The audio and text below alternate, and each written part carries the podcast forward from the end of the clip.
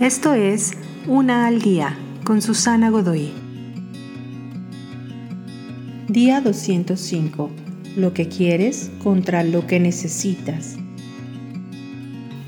Es muy bueno tener variedad de amigos. Los amigos silenciosos te ayudarán a calmarte. Los que son muy energéticos te levantarán el ánimo. Tener amigos que afirman aquello en lo que crees y los amigos que te retan en tus creencias y acciones. Es bueno tener amigos con los que tienes todo en común y amigos de diferentes culturas y tradiciones.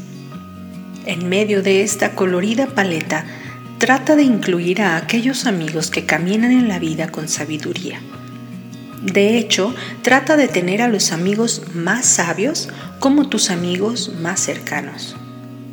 La vida generalmente te compensa y balancea entre lo que quieres y necesitas. Muchos de nosotros buscamos desesperadamente amigos y muy seguido ponemos la compatibilidad por encima del carácter. Queremos compatibilidad, pero necesitamos carácter. Necesitamos tener amigos con sabiduría para vivir una vida que importa y trasciende. Y cuando pones lo que necesitas primero en tus prioridades, usualmente encuentras a los amigos que son compatibles también.